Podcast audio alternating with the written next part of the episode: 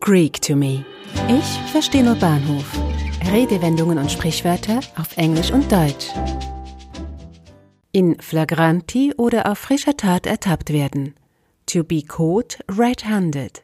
In flagranti, in der ursprünglichen Version in crimine flagranti, ist eine aus dem Lateinischen übernommene Redensart und bedeutet wortwörtlich während eines glühenden Verbrechens. Ein deutsches Synonym für in flagranti ist auf frischer Tat. In flagranti ertappt werden bedeutet, mitten in einer Sache erwischt zu werden, die entweder moralisch, gesellschaftlich oder rechtlich gesehen verwerflich ist. Im Englischen gibt es den Ausdruck in flagrante delicto und wird, nicht ausschließlich, aber in erster Linie in Zusammenhang mit Ehebruch verwendet. Robert caught his wife in flagrante delicto with his brother. Robert hat seine Frau in flagranti mit seinem Bruder erwischt.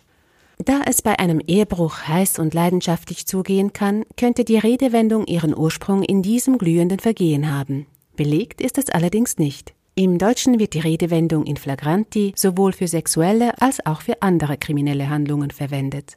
Der Dieb wurde von der Polizei in flagranti erwischt, als er versuchte, in ein Haus einzudringen.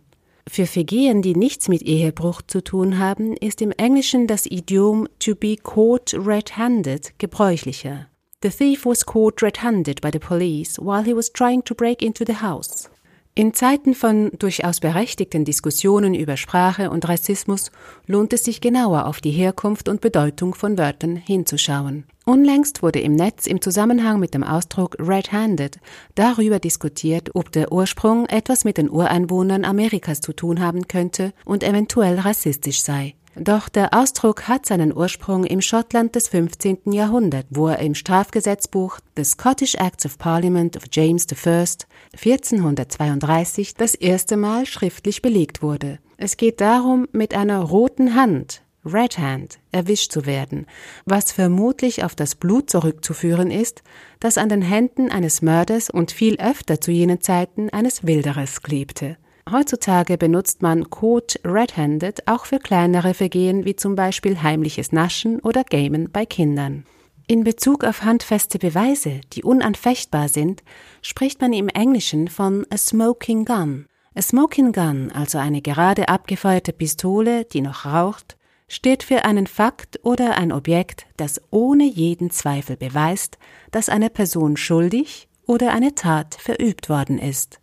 Dieser Ausdruck wurde durch die Watergate-Affäre in den 1970er Jahren populär, als ein gewisses Tonband aus dem Weißen Haus als Smoking Gun Tape bezeichnet wurde.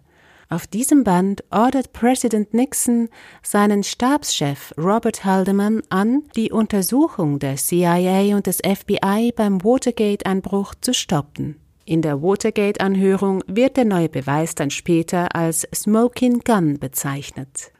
But when presented with the smoking gun of the White House tapes and the damage being done to the country, they all had to admit what they'd known in their hearts for a while. The president had to go. From the Toledo Blade. Na, na, na, lieber Hörer, habe ich Sie gerade in Flagranti dabei erwischt, wie Sie Ihre E-Mails beim Hören abchecken? Passen Sie auf, sonst kommen Sie noch in Teufels Küche. Dear listener, did I just catch you red handed checking your emails while listening to my podcast?